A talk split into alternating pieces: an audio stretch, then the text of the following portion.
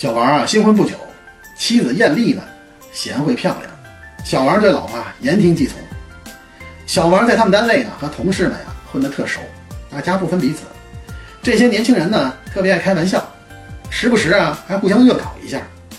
比如甲偷偷的打电话给乙说我是你爸爸，或者呢丙假装模仿女生给丁打个电话，上来就说我怀孕了，马上给我打一万块钱，否则呀我就让你老婆知道。这类愚人节的把戏啊，在年轻人中间啊乐此不疲的上演了 N 次之后呢，就像那个放羊娃说了三次狼来了的谎言，没有人再相信了。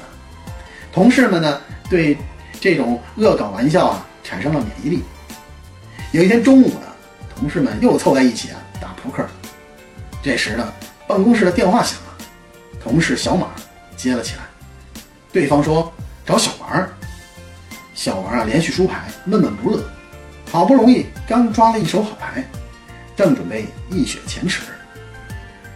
小王不耐烦地接起电话：“喂。”没想到对方竟开口说：“我是你爸爸。”一听这话，他下意识地判断，这又是哪个同事在重演恶搞呢？没等对方说完，他立马对电话吼道：“我是你爷爷！”说完，他立刻挂断了电话，迅速跑回了牌桌，继续战斗。过了五分钟，小王接到了老婆艳丽的电话，老婆在电话那端一顿臭骂：“你个混账王八蛋，你竟敢骂我爸！”说完，他呜呜咽咽的哭了起来。小王一脸懵逼，定了定神儿，仔细回想了一下，恍然大悟，心想：这下完蛋了。